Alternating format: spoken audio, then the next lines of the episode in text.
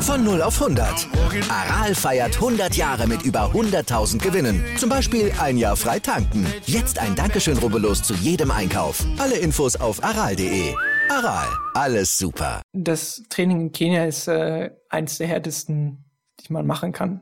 Es ist kein Vergleich zu dem, was man hier macht. Man kann hier auch hart trainieren, man kann auch hier viel bewegen und äh, sich weiterentwickeln. Aber wenn man dahin geht, dann ist es nochmal, als ob man wieder von vorne anfangen müsste. Und es lohnt sich für mich auch nicht dahin zu fahren, wenn ich nicht schon in guter Form bin.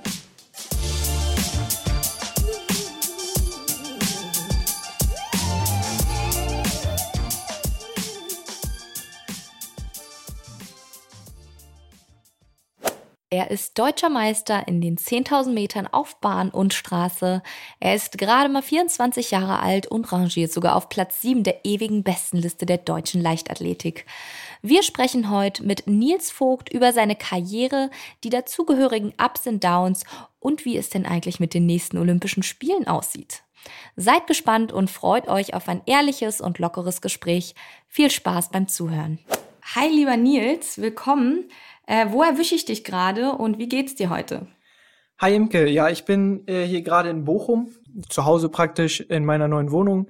Und äh, ja, mir geht's super. Bei dem tollen Wetter, das wir letzte Woche hatten, äh, Wahnsinn, auch wieder draußen vernünftig zu trainieren, äh, nicht nur immer in Sturm und Regen, ist schon richtig schön. Ja, definitiv. Warst du denn heute schon laufen? Nee, ich habe heute Morgen tatsächlich frei gehabt. Äh, Donnerstag ist immer so mein Tag, wo ich äh, vormittags frei habe. Da kann ich dann ein paar Sachen erledigen, äh, mich um äh, allen möglichen Kram kümmern, der liegen geblieben ist. Und äh, dann geht's äh, heute Nachmittag mit Training weiter. Sehr schön. Das muss auf jeden Fall auch mal sein. Dann stelle ich gleich mal zu Anfang die Frage, bist du ein entscheidungsfreudiger Mensch? Nein, also die, die Antwort kam Nein. jetzt äh, sehr entschieden, aber eigentlich bin ich kein entscheidungsfreudiger Mensch. Richtig, ja. Ähm. Okay, pass auf, wir machen immer so in unserem Podcast so ein kleines Smalltalk-Beginner-Einstiegsspiel. Ähm, das nennen wir Sekt oder Selters. Das heißt, ich stelle dir gleich ein paar Fragen und du musst dich für eine dieser beiden, also es sind zwei Antwortmöglichkeiten und du musst dich für eine entscheiden. Ähm, es geht so ein bisschen um dich, ums Laufen, das wirst du auch gleich merken. Du hast einen Joker, wenn du eine Frage nicht beantworten kannst, du sagst, nee, da kann ich mich jetzt wirklich nicht entscheiden. Dann kannst du gerne sagen, beides. Das geht auch nur einmal. Und ansonsten machen wir dich heute zum entscheidungsfreudigen Menschen. Alles klar, ich bin gespannt. Dann fangen wir an mit der ersten Frage. 5000 Meter oder 10.000 Meter laufen? 10.000 Meter laufen, auf jeden Fall. Das kam doch schon mal so, relativ schnell. Das, das stimmt. Das ist aber auch keine schwierige Frage für mich. Ja. Die zweite Frage wäre dann Bahn oder Straße? Das ist schon schwieriger. Oh, dann nehme ich beides. Dann wird der Joker eingesetzt. Das ist direkt schon mein Joker, ja. Bist ja auch in beiden äh, sehr gut. Also da ist es dann manchmal schwierig, sich äh, zu entscheiden. Die nächste Frage: Meer oder Berge? Ich würde sagen Meer, auf jeden Fall. Äh, Urlaub am Meer übersteigt bei mir auf jeden Fall Urlaub in den Bergen, weil ja, Berge, das ist immer so anstrengend mit Wandern und was weiß ich, was ja eigentlich eine schöne mhm. Sache ist. Aber wenn ich Urlaub mache, dann möchte ich auch richtig Urlaub machen und nur am Strand liegen. Das kann ich auch verstehen. Du bewegst dich ja auch so in deinem Alltag sehr viel. Da kann man ja dann im Urlaub das auch mal sein lassen, wa? Das ist mein Denken, ja. Gut, wenn wir schon im Urlaub sind, dann lieber Bier oder Wein? Wein, weil ich habe noch nie Wein getrunken und äh, das würde ich gerne mal ausprobieren. Bier ist jetzt nicht so mein Fall, deswegen äh, ist meine Antwort da klar Wein. Alles klar. Ja, Wein passt ja auch immer recht gut in den Urlaub. So, das ist ja dann so das Genießergetränk. Ja, das, das kann ich mir gut, gut vorstellen, gerade so am Strand. Ja. genau. Und die letzte Frage von Sekt oder Selters. Bist du Einzelkämpfer oder Teamplayer? Ich bin äh, Einzelkämpfer. Das Laufen ist eine Einzelsportart und äh, irgendwie ist es so ein bisschen bei mir drin, dass ich äh, da für mich was alleine erreichen möchte, was aber Teamplay nicht ausschließt. Also ähm, ich finde es so wichtig, dass man mit anderen Leuten Kontakt hat, mit anderen Leuten auch beim Training äh, sich austauscht. Keine Ahnung, der Mensch ist ein soziales Wesen. Äh, man braucht einfach Kontakt zu anderen Menschen. Aber seine Ziele erreicht man eigentlich immer alleine. Man steht alleine an der Startlinie man hat zwar die Rückendeckung, aber am Ende ist es dann doch irgendwie eine Einzelsportart. Ja, das ist ja auch absolut okay. Man soll ja auch an sich glauben und an sich denken. Dann bleiben wir mal bei dir und kommen mal zu dir. Ich habe äh, erfahren, dass du quasi schon als Kind zum Laufsport kamst. Und da fragen wir uns doch gleich mal, wie kam das dazu? Hast du vielleicht vorher schon andere Sportarten gemacht und wann genau hast du damit angefangen und hast entschieden, ich will da unbedingt dranbleiben? Ich habe als Kind einmal jährlich so einen, so einen Schülerlauf mitgemacht, über zwei Kilometer. Und das war irgendwie so immer im Herbst das Highlight für mich, weil ich da auch relativ gut abgeschnitten habe immer. Hab dann natürlich auch noch alle anderen Sportarten ausprobiert, Fußball, Handball, alles Mögliche. Aber irgendwie ging es dann immer wieder zum Laufen zurück. Und ähm, wenn ich dann beim Fußballspielen die Leichtathleten auf der Bahn gesehen habe, dann war immer so, das möchte ich eigentlich auch machen. Und deswegen bin ich dann auch hängen geblieben. Wie ging das dann weiter, dass du gemerkt hast, ey, das ist jetzt doch nicht nur ein Hobby, sondern irgendwie schaffe ich da doch mehr? Ähm, ich hatte dann in der Jugend so ein paar kleinere Erfolge als Zweiter und Dritter bei den deutschen Jugendmeisterschaften. Da habe ich immer gedacht, da geht eigentlich noch was. Ähm, hab dann leider nach der Schule so ein bisschen den Anschluss an das ganze Sportlerleben und sowas ein bisschen aus den Augen verloren. Ähm, habe mich dann aber wiedergefunden und äh, ich würde mal sagen, seit 2018, seitdem ich dann hier in Bochum auch bin, es ist so, dass, dass ich weiß, dass das mein Ding ist und dass ich mir da Mühe geben kann und was erreichen kann dabei. Ja, sehr gut. Sieben Jahre Wettkampferfahrung habe ich hier rausbekommen. Gibt es einen Wettkampf, den du persönlich so als deinen Lieblingswettkampf beschreiben würdest? So generell so ein Event oder ähm, was mir als Wettkampf ja. am meisten in Erinnerung geblieben ist? Ähm, Wie du magst, also was persönliches Highlight? Mein persönliches Highlight, würde ich sagen, waren äh, die U23 Europameisterschaften in Schweden. Damals bin ich Vierter über die 10.000 geworden. Und das war wirklich das erste Mal, wo ich gedacht habe, die Arbeit, die ich hier reinstecke, die lohnt sich auch und wo ich mich dann darüber geärgert habe, dass ich es vielleicht mal ein paar Jahre hab schleifen lassen und gedacht habe, wenn ich da schon mhm. mehr trainiert hätte, vielleicht wäre dann auch mehr dabei rumgekommen an diesem Tag. Aber das war für mich so das äh, bisherige Highlight in meiner Laufkarriere. Wie alt warst du da, als du bei diesen Jugendmeisterschaften? Äh, da war ich 22. 23, 22 war ich da, ja. Ah ja, genau. Ne, du bist ja auch immer noch sehr, sehr jung. Deswegen findet man tatsächlich auch äh, viel über dich, dass äh, die Leute sagen, wow, der ist total gut in diesem Alter. Da kommen wir aber auch später nochmal zu, was das Ganze mit Leistungsdruck vielleicht zu tun hat.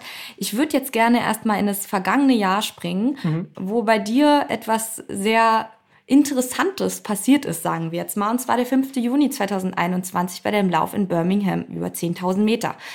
Da war ja auch noch Corona-Zeiten, beziehungsweise haben wir die ja immer noch. Aber damals war es ja so letztes Jahr noch ein bisschen kritischer mit den Inzidenzen und gerade auch in England, ja, die waren ja da generell immer sehr hoch.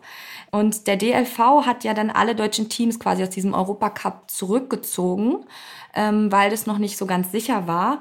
Und dann hast du entschieden, du möchtest da trotzdem unbedingt hin und was erreichen.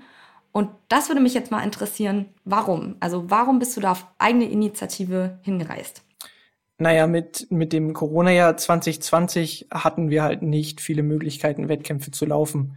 Und ähm, ich habe das ganze Jahr durchtrainiert. Ich habe immer gedacht, das kann jetzt nicht sein. Ich möchte Wettkämpfe laufen. Ich, ich habe so viel trainiert und ähm, wenn einem dann da diese Chance genommen wird, dann ist es einfach, es war für mich fast so ein persönlicher Angriff. So, ich habe gedacht, äh, jetzt geht's endlich weiter und äh, jetzt wird mir schon wieder etwas genommen. Ähm, und deswegen habe ich dann beschlossen, dass ich alles Mögliche machen möchte, um auch an diesem Wettkampf teilzunehmen.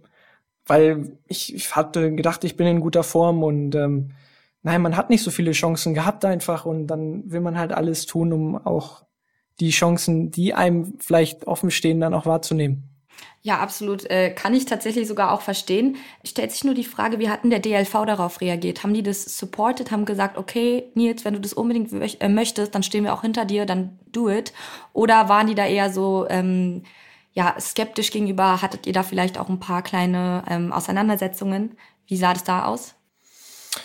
Naja, das erste war halt die Absage, die gekommen ist, ähm, wo dann eigentlich klar war, da, da wird nichts mehr passieren. Ähm, dann habe ich mich aber mit meinem Trainer zusammengesetzt und Äh, wir haben eigentlich alle Optionen einmal, sind alle Optionen einmal durchgegangen. Ähm, und das Gute ist, dass mein Trainer halt oder der Tono Kirschbaum so ein alter, ruhiger, erfahrener Trainer ist, der mich dann von solchen Sachen abbringt, wie ja, ich klag mich da rein oder ich zwing die irgendwie, dass ich da hinfahre, sondern er hat dann gesagt, wir müssen da kooperativ vorgehen und ähm, das ist der einzige Weg. Und dann haben wir uns halt darum gekümmert, den Kontakt gesucht und äh, dann war auch alles, alles super einfach eigentlich. Also da wollte einem keiner äh, irgendwie ähm, ein Beinchen stellen oder irgendwie den Weg versperren, sondern da ging es dann auch darum, wir können keine Mannschaft schicken aus, aus irgendwelchen Corona-Gründen, aber wenn du als Einzelstarter dahin fährst, dann kümmern wir uns auch darum, dann bezahlen wir den Flug und so weiter und so fort. Also ähm, an der Stelle war dann der Support dann doch da. Das äh, zeigt auch mal wieder, dass äh, der Ton die Musik macht, ne? dass man auch erstmal ruhig die Sache angehen kann und dann kommt vielleicht ja doch alles immer in Anführungsstrichen einfacher als gedacht. Und ähm, nicht, dass der Wettkampf für dich jetzt einfach war, aber äh, ich sag mal so, du bist dort äh, Vierter geworden und äh, hast da tatsächlich sogar noch eine persönliche Bestzeit hingelegt. Meinst du, das kam einfach von dieser ganzen Situation oder?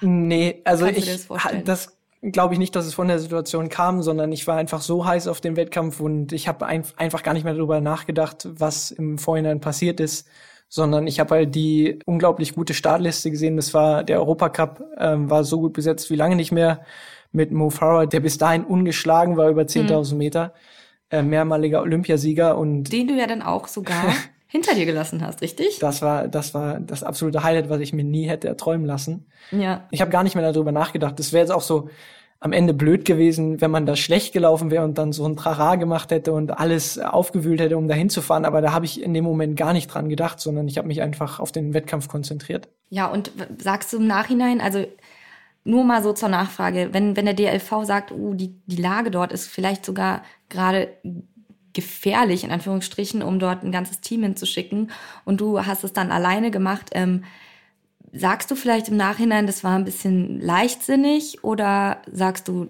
I regret nothing, das war bester Tag meines Lebens? Das ist äh, auf jeden Fall die richtige Entscheidung gewesen an der Stelle und ähm, ich wüsste nicht, was man da im Nachhinein hätte anders machen können oder sollen, weil ähm, das Sicherheitskonzept bei dem Wettkampf war, war sehr, sehr gut. Das einzige Problem war dann tatsächlich nur die Rückreise, weil Großbritannien zu dem Zeitpunkt äh, Virus-Variantengebiet war, mit, mit der Omikron-Variante oder was weiß ich, was das damals war. ähm, da war die Rückreise dann das Schwierigere, aber ähm, an der Stelle habe ich da überhaupt keine Bedenken. Ich meine, im Endeffekt ist ja auch äh, alles gut gegangen. Du bist da als Vierter rausgegangen und äh, hast auch keinen Corona bekommen, nehme ich mal an. Nee, habe ich nicht. Nee, nee. Na, dann ist doch alles super gelaufen. Warst du vielleicht auch ein bisschen enttäuscht, dass du Vierter in Anführungsstrichen nur wurdest und dann so knapp an so einem Medaillenrang vorbei bist, oder? Naja, das Rennen ist ähm, so abgelaufen, dass es zwei Gruppen gab. Die eine ist auf Kurs äh, Olympianorm gegangen mit einem Mo Farah vorne und dann gab es die zweite Gruppe, die auf 28 Minuten angehen wollte. Und ähm, ich wäre also ich meine, ich hätte gerne versucht, die 27, 28 mitzulaufen, aber da habe ich halt den erfahrenen Trainer, der mir dann auch sagt, Nils, geh das Ganze lieber vorsichtig an.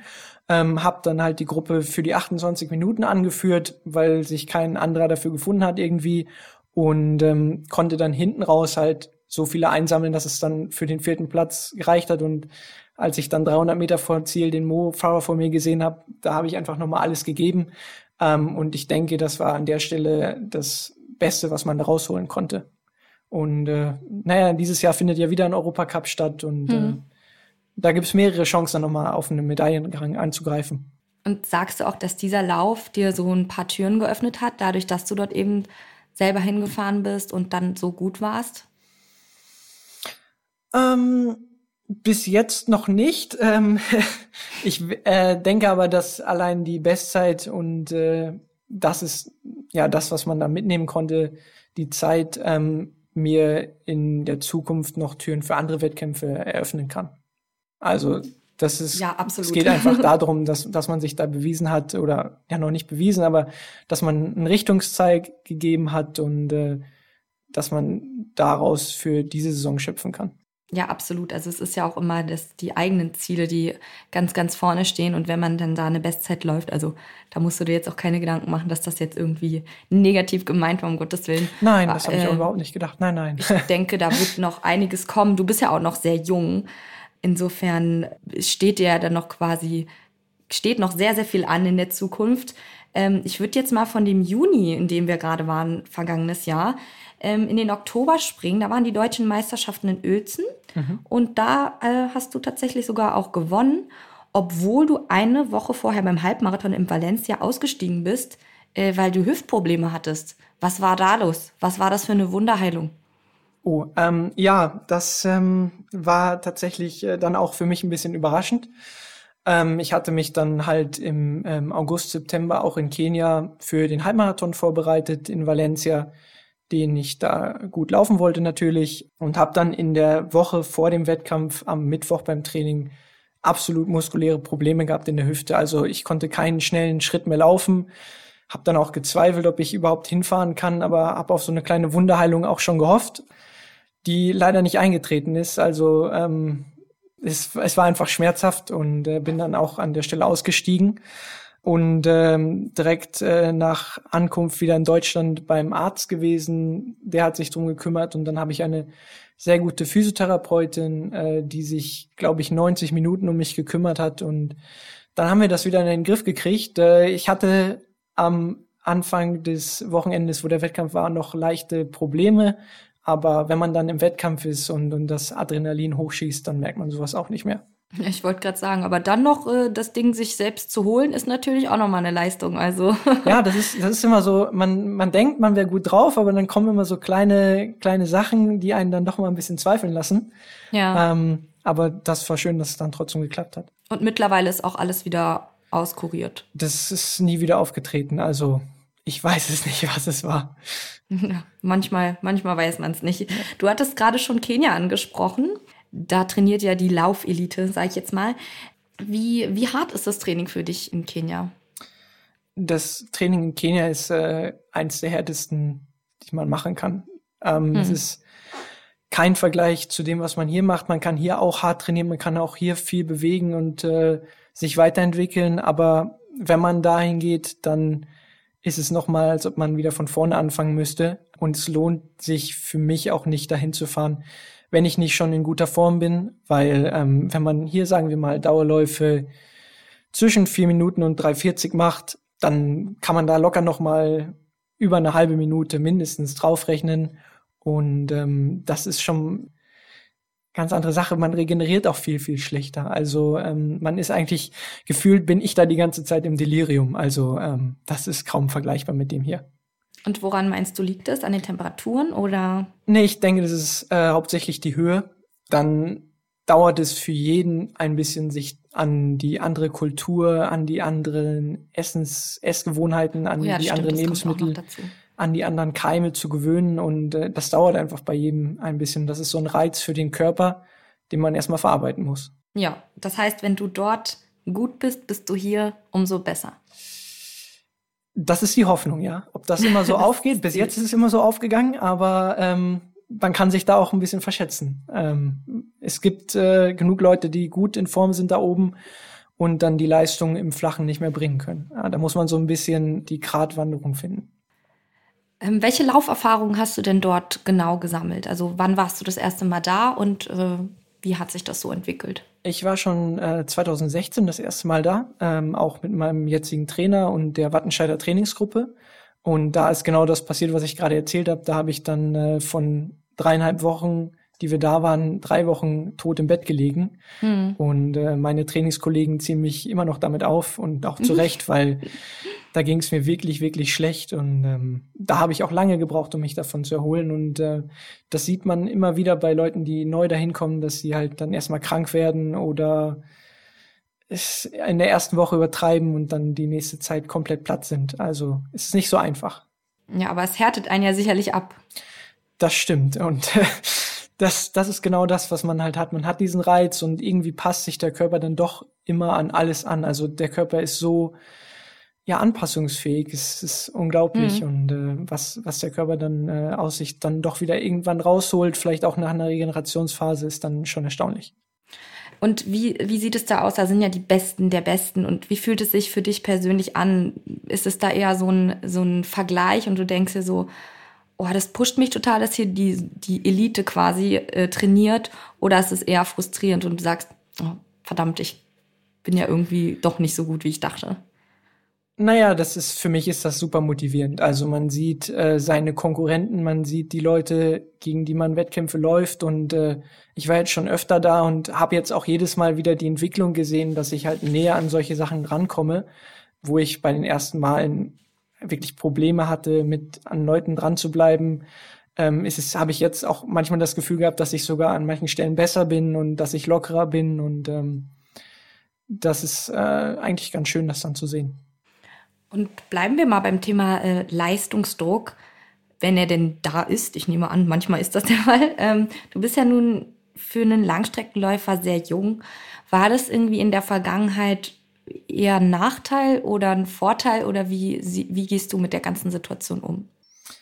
Ja, bin ich jung für einen Langstreckenläufer? Fühlt man sich jung, wenn man 25 ist oder noch, äh, noch 24 ist? Das, ja, das ist das auch ist, äh, äh eine Definitionsfrage. Ich ja. finde es schon jung. okay. Früher habe ich schon ein bisschen mehr darüber nachgedacht, ähm, wer jetzt älter ist, dass ich jung bin. Ähm, aber naja, das verschiebt sich so langsam. Also wenn jetzt jemand drei, vier Jahre älter ist, dann gut, dann ist das so. Ähm, dann hat er vielleicht vier Jahre mehr trainiert. Ähm, aber de der Abstand wird dann halt kleiner mit der Zeit. Das Gute ist, wenn man jung ist, dass man halt noch ein paar Jahre machen kann. Und äh, das ist eigentlich, worauf man sich jetzt noch freuen kann. Das stimmt. Und ich meine, deinen Muskeln und deinem Körper, denen geht's ja dann auch noch vielleicht ein bisschen länger gut. ja, das stimmt. Also ich meine, wenn man jetzt ähm, alles gegeben hätte in der Jugend und ähm, sich da aufgerissen hätte, vielleicht ist dann die Karriere nicht so langlebig. Ich meine, ich weiß nicht, wie lange meine Karriere dauern wird. Ich hoffe, dass sie so lange dauert, wie es geht. Ähm, aber naja, es wäre halt schön, wenn man mit Mitte 30 noch äh, laufen kann und auch auf gutem Niveau laufen kann. Ja, absolut. Also das, das wünsche ich dir auf jeden Fall auch. Und da äh, stellt sich gleich mal die Frage so ein bisschen, ich wünsche dir natürlich, oder wir alle wünschen dir, dass deine Karriere so lang wie möglich geht. Trotzdem habe ich äh, ja gesehen, dass du auch äh, sogar BWL studierst. Mhm. Und ist es so dein zweites Standbein, falls das irgendwie mal mit dem Laufen dann doch irgendwann ein Ende nimmt? Auf jeden Fall. Ähm, das ist super wichtig, äh, wenn man mal äh, einen Ausfall hat. Äh, ich hatte jetzt äh, zuletzt auch nach Corona-Erkrankung ein bisschen Leerlauf mit dem Training und ähm, wenn man sich dann auf was anderes fokussieren kann, dann ist das schon sehr, sehr viel wert. Und es gibt einfach äh, eine Gewissheit, dass man, auch wenn man viel aufs Laufen setzt, dass man, dass das Leben nicht vorbei ist, wenn das Laufen vorbei ist, sondern dass es dann vielleicht auch ich meine, wenn man mit 35 aufhört, dann sind es immer noch fast 35 Jahre, die man was anderes machen kann. Äh, und da wird man auch von anderen Athleten, von älteren Athleten, die schon aufgehört haben, immer wieder dran erinnert, dass man das nicht vergisst. Ah, ist das so, ja? Ja, also klar, man, man, man geht manchmal so ein bisschen da drin auf. Man vergisst dann, dass es noch was anderes gibt, ähm, außer dem Sport. Hm. Aber ähm, das ist wichtig, dass man immer wieder daran erinnert wird, ja. Und ähm, wenn wir da auch mal beim Thema Leistungsdruck bleiben, das ist ja nun relativ viel jetzt. Also du möchtest laufen, du möchtest deine Ziele erreichen, zu denen kommen wir auch gleich noch. Aber wie ist denn das da mit deiner Freizeit? Also schaffst du das alles über, überhaupt unter einen Hut zu bekommen mit deinem BWL-Studium? Da muss man ja auch sehr viel lernen. Da muss man irgendwann äh, eine Bachelorarbeit schreiben oder eine Masterarbeit, wenn man noch weitermacht. Ist da noch Platz für Familie, Freunde etc.? Ähm, es ist nicht so einfach. Ähm, es geht tatsächlich auch bei mir relativ viel Zeit für Regeneration drauf. Ich bin dann auch äh, ziemlich müde vom Training hm. ähm, und dann nicht mehr so aktiv, äh, was vielleicht die Abendstunden oder sowas angeht. Ähm, ja. Das fällt da vielleicht ein bisschen kürzer. Mhm, aber ich denke mir halt immer, wenn man das macht, was man kann, und wenn man sich da Mühe gibt und wenn es dann auch nicht vielleicht alles ist, was man schafft. Also wenn man jetzt nur 80 Prozent von dem Stoff in der Uni mitkriegt, aber ja. sich Mühe gibt, dass man diese 80 Prozent auch gut schafft, dann ist das alles, was man machen konnte und dann ist es halt das, was man am Ende erreicht. Ja, ist ja auch irgendwie vergleichbar mit dem Laufsport. Also da kann man ja auch sagen, ich habe alles gegeben am Ende und dann ist man zufrieden. Genau, damit. und wenn man alles gegeben hat, dann darf man sich auch keinen Stress mehr machen, weil dann ist es halt das, was man gemacht hat. Und äh, da kann man nicht mehr dran hadern oder irgendwas dran ändern, sondern man muss sich dann einfach auf das fokussieren, was man ändern kann und was man macht. Und das Ergebnis ist dann das, was zählt. Ja, absolut. Also das ist ja auch auf jeden Fall schon mal eine richtige Einstellung, mit der du bestimmt noch sehr weit kommen wirst. Es hat auch ein bisschen gedauert, bis ich an so eine Einstellung gekommen bin, aber ähm, Wieso? Bis jetzt Wie warst du vorher drauf? Ja, man will, man will natürlich immer alles erreichen. Man will natürlich immer alles jetzt sofort und gleich. Und ich bin dann auch ein bisschen ungeduldig, aber ja. da kommt man halt nicht so weit mit. Es ist einfach so. Und das muss man ja. dann manchmal auf die harte Weise lernen. Das stimmt. Und äh, Hauptsache, man kann dann rückblickend sagen, das war alles okay so und man hat sich selber nicht komplett verausgabt und irgendwie noch ein bisschen sein Leben so gelebt, wie man es gerne möchte. Man muss sich mit allem wohlfühlen, was man tut. Und äh, nur dann kann man, kann man auch gute Leistungen erbringen. Ja, absolut. Dann kommen wir gleich mal zu äh, etwas, was du auch dieses Jahr lernen musstest, und zwar nämlich dein, äh, du musstest dein Trainingslager dieses Jahr in Kenia abbrechen aufgrund eines Verdachtes auf Herzmuskelentzündung. War das schon immer so? Hattest du da schon öfter Probleme oder war das jetzt so wirklich so ein Schock, dass du dachtest, oh oh, was ist da los? Das war ein absoluter Schock. Also ähm, ich hatte äh, in Kenia eine Corona-Erkrankung Anfang Januar. Ah, okay und hatte halt vier, fünf Tage ein bisschen Schnupfen und wollte dann mit dem Training auch wieder einsteigen. Ähm, aber mit Rücksprache zu den Verbandsärzten in Deutschland war es dann halt so, dass die gerne wollten, dass man nach Hause fliegt und dann eine sportärztliche Untersuchung macht, bevor man wieder mit dem Training anfängt. Was ich totalen Quatsch fand. Weil Warum? ich bin ungeduldig an der Stelle gewesen und habe gesagt, ja, so ein Unsinn. Ich fliege doch jetzt nicht nach Hause und mache da eine Untersuchung, um dann am nächsten Tag wieder nach Kenia zu fliegen, um weiter zu trainieren. Hm. Nein, ich mache das hier in Kenia, habe das mit dem Trainer auch abgesprochen, bin dann da ins Krankenhaus gefahren und habe da alle Untersuchungen machen lassen. So, das Problem war dann nur, dass die Auffälligkeiten im EKG, also das sind diese Herzrhythmen, das sind so Linien, ich weiß ja. nicht, wenn ihr Mediziner zuhören, die werden wissen, was ein EKG ist. Ah, die anderen vielleicht auch. Auf jeden Fall wurden da Unregelmäßigkeiten am Herzen festgestellt, so dass ich dann noch tatsächlich am nächsten Tag im Flieger nach Hause saß. Also ich habe das dann in Deutschland alles nochmal ganz genau abchecken lassen, habe dann auch längere Zeit Trainingspause machen müssen. Aber am Ende bin ich wohl mit dem blauen Auge doch davongekommen, weil das Virus hat wohl das Herz leicht angegriffen, aber ja. es hätte deutlich schlimmer kommen können. Und hast du, spürst du da jetzt so wie Long-Covid-Folgen, sagen wir jetzt mal, oder ist jetzt wirklich wieder, geht's dir wieder top? Nein, das Ding war, dass ich mich eigentlich die ganze Zeit gut gefühlt habe. Äh, das ist mhm. so ein bisschen fies gewesen, aber ich habe dann da auf die Ärzte gehört und äh, habe wirklich Pause gemacht, weil man möchte sein Herz ja eigentlich auch, ja, man möchte, dass das ein bisschen länger gut funktioniert, achten, oder? Ja. Das wäre nicht schlecht, ja. Es ist ein nicht, ein nicht unwichtiges Organ des Körpers. Nee. Das heißt, jetzt Ende Februar hast du wieder die uneingeschränkte Sportfreigabe erhalten. Genau, vorher durfte ich zwei Wochen ganz leicht trainieren, aber seitdem geht es auch im Training wieder richtig los und äh, ich bin dabei, gute Umfänge zu machen und äh, jetzt kommt auch die Qualität langsam wieder dahin. Was heißt leicht trainieren für dich? Das ist ja für uns, wir haben ja auch viele Zuhörer und Zuhörerinnen, die eher Hobbyläuferinnen sind. Deswegen wäre es ja mal interessant, was ist für dich leichtes Training? Naja, wir haben ähm, ein Belastungs-EKG gemacht und anhand dessen festgestellt, dass mein leichtes Training bis 160 Schläge pro Minute geht vom Herzen. Ähm, das ist ein ganz aerobes Training, also es ist lockeres Laufen. Mein Herz schlägt relativ schnell bei hohen Belastungen. Das kann bei anderen ganz anders aussehen. Da ist so ein Wert vielleicht bei 130 Schlägen pro Minute. Aber für mich sind das wirklich lockeres Laufen auch eine mhm. Stunde einfach durch die Landschaft laufen. So, das würde ich dann als lockeres Training bezeichnen. Okay, alles klar. Und jetzt machst du wieder volle Kanne. Genau, jetzt ist wieder mit äh, allem, was geht, äh, Tempotraining, äh, lange Dauerläufe, was, was dem Trainer so einfällt, ja. Und wie sieht da so dein, dein Trainingsalltag aus? Wie oft trainierst du so die Woche? Und gibt es da regelmäßige Rhythmen oder weißt du selber manchmal nicht, was dich jetzt erwartet? Naja, ähm, wir trainieren zwölfmal die Woche im Schnitt und ich habe so eine grobe Idee, was passiert äh, mittlerweile. Aber dann kommt doch noch was ganz Überraschendes manchmal um die Ecke. Aber meistens ist es so, dass wir dienstags längere Tempoläufe machen, Mittwoch einen langen Dauerlauf, donnerstags habe ich immer einen Ruhetag zum Beispiel oder einen Ruhetag, wo ich nur einmal laufe. Ja. Dann machen wir samstags nochmal ähm, Programme, oft äh, längere zurzeit. Ähm, hier gibt's einen wunderschönen See, den Chemnader See. Da fährt der Trainer dann mit dem Rad mit und äh, am Sonntag gibt's dann nochmal einen langen Dauerlauf. Das ist jetzt gerade, weil ich auch ein bisschen was von meiner Pause aufholen muss, nochmal so eine Grundlagenphase. Ja.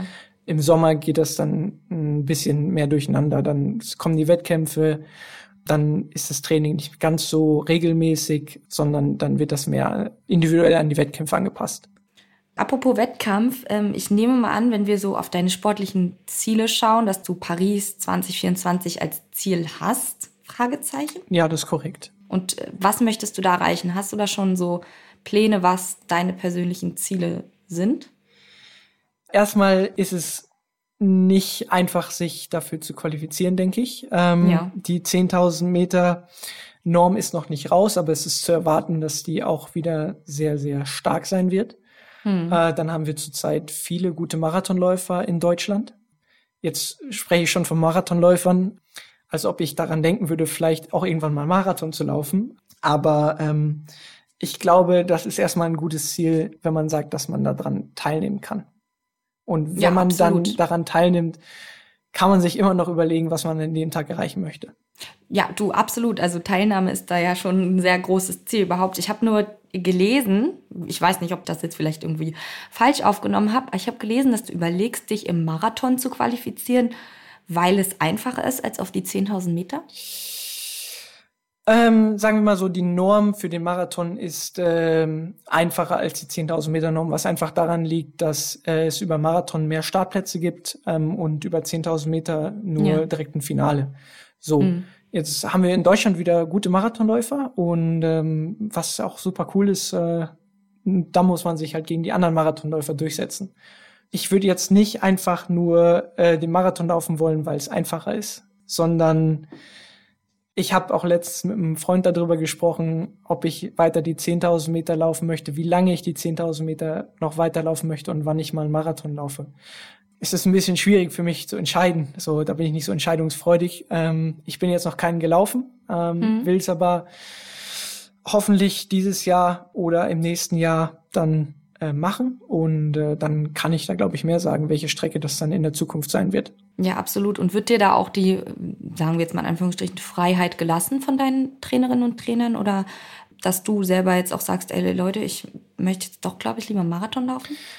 Ja, da wird mir die Freiheit gelassen. Das ging immer in die andere Richtung bis jetzt. Da war mehr so, so. Nils, willst du nicht mal einen Marathon laufen? Und ah, okay. äh, da habe ich gesagt, nee, äh, noch nicht. Danke. Noch nicht.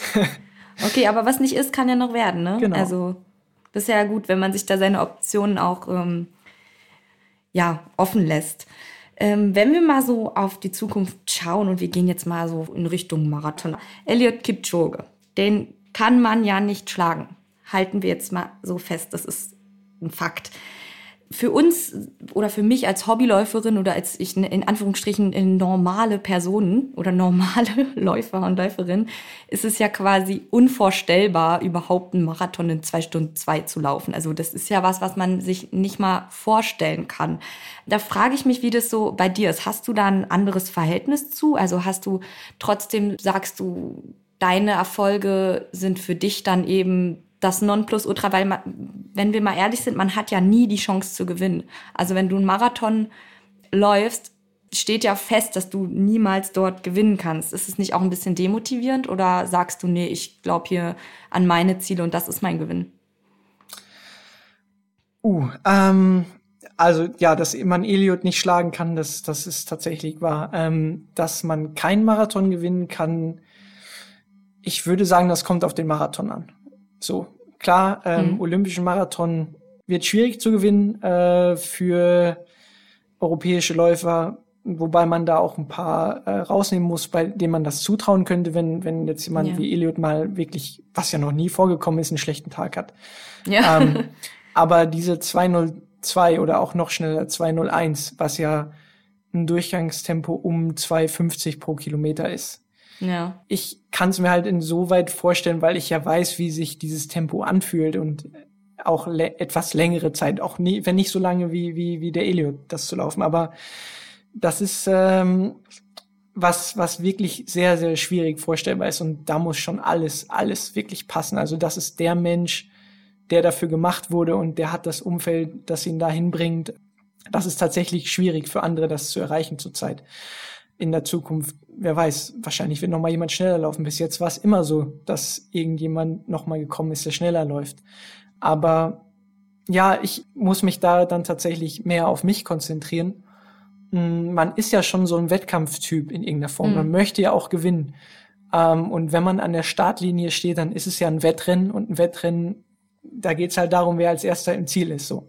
Aber naja, dann muss man halt auch an dem Tag wieder sein Bestes geben und das Beste hoffen und äh, dann schaut man, was dabei rauskommt am Ende. Ja, absolut. Also da zeigt sich ja auch wieder deine Einzelkämpferstrategie. Fragezeichen. Ja, ja, schon. Also genau, es ist halt diese Einzelsportart und am Ende ist es jeder gegen jeden und äh, so ist es dann, ja. Kommen wir mal zu deinen Zielen für dieses Jahr. Was hast du dir vorgenommen für das Jahr 2022? Naja, dieses Jahr finden ja Europameisterschaften in München statt. Ich muss noch meinen Platz über die 10.000 Meter, sage ich mal, verteidigen. Ähm, die mhm. Norm aus letztem Jahr, die habe ich, beziehungsweise die zählt aus letztem Jahr. Und jetzt muss man schauen, wer dann noch Norm läuft und äh, dass man unter den drei Leuten ist, die dann da auch in München am Start stehen. Das Schöne bei so einem Wettkampf ist dann wieder, dass eigentlich alles offen ist. Also da kann alles passieren und äh, man weiß nicht, wie das Rennen am Ende aussieht, äh, ob das ein taktisches Rennen ist, ob das ein schnelles Rennen ist. Ähm, aber auf sowas freue ich mich schon. Das heißt, du gehst eher mit Freude ran und nicht jetzt mit Angst, irgendwas nicht zu schaffen. Du bist schon eher der positive Mensch, der nee, aus der also Freude den Adrenalin. Auf jeden Fall. Ja, aus der Freude. Also ich freue mich super bei sowas, wenn ich dann die Möglichkeit habe, bei sowas am Start zu stehen und mich mit anderen da zu messen. Und äh, das, das macht mir wirklich Freude und da kommt dann auch die Motivation her, ja. Ja, sehr schön. Dann wünsche ich dir dafür auf jeden Fall schon mal alles Gute und drücke die Daumen. Dankeschön. Ähm, zum, zum Schluss würde ich gerne nochmal den Bogen spannen zu dem, was kommt danach. Wie sieht deine Zukunft aus? Also BWL haben wir ja jetzt schon abgehakt. Das ist auf jeden Fall ja auch dein zweites Standbein. Hast du dir noch andere Gedanken gemacht oder sagst du so, nee, so weit, äh, so weit denke ich gar nicht? Also wir haben zum Beispiel auch mal darüber gesprochen, dass so eine Karriere als Berufssoldat für einige Läuferinnen und Läufer sogar in Frage kommt. Ähm, da ist man ja quasi dann angestellt als Soldat und man kriegt sein Geld und quasi der man geht ja nicht in die Kaserne, so der Trainingsplan ist ja quasi dann die Dienstzeit. Hast du über sowas auch schon mal nachgedacht oder dachtest du, nee, ich habe ich studiere BWL und danach äh, kommt Plan B und ich werde Börsenmakler? äh, nee, ich habe tatsächlich über sowas auch schon mal nachgedacht und ähm, das wurde mir auch schon mal nahegelegt. Ich hatte mich sogar mal dafür beworben, ähm, wurde mhm. aber abgelehnt. Ähm, jetzt zur Zeit sieht es, sah es so aus, dass mir das ein bisschen unflexibel war, dass ich lieber Wettkämpfe laufen wollte, zu der Zeit als Grundausbildung war. Und ähm, besonders jetzt hat das ja nochmal an, muss man sich da ja nochmal über andere Sachen Gedanken machen, als nur über, ich gehe zur Bundeswehr als Sportsoldat und krieg da mein Geld, sondern naja, wir haben jetzt eine andere Situation in Europa ja. und da muss man dann nochmal tiefer drüber nachdenken, ja. Absolut. Das wäre ja vielleicht vor ein paar Jahren hätte man da noch gar nicht so dran gedacht, ne? Genau. Dass man, dass sowas kommen kann theoretisch. Ne? Nein. Das ist ja dann schon ein bisschen schwieriger. Dann äh, würde ich sagen, bedanke ich mich erstmal für dieses tolle Gespräch. Wünsche dir für deine Zukunft alles Gute. Wir werden dich auf jeden Fall noch weiter im Auge behalten. Und ähm, an alle, die jetzt zugehört haben, ja, lasst uns gerne ein Like da. Das geht ja jetzt mittlerweile auch auf allen Streaming-Plattformen. Ansonsten schaut gerne mal auf unserer Instagram-Seite vorbei oder auf Facebook. Wenn ihr Anregungen habt, äh, dann schreibt uns da gerne. Und ansonsten sage ich vielen Dank und wer weiß, vielleicht hört man sich ja bald mal wieder. Ich bedanke mich auch und äh, viele Grüße an alle da draußen, die zugehört haben. Macht's gut.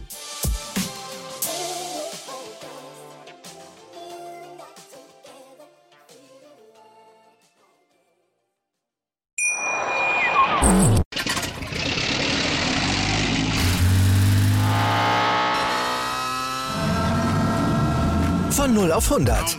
Aral feiert 100 Jahre mit über 100.000 Gewinnen. Zum Beispiel ein Jahr frei tanken. Jetzt ein Dankeschön, rubbellos zu jedem Einkauf. Alle Infos auf aral.de. Aral, alles super.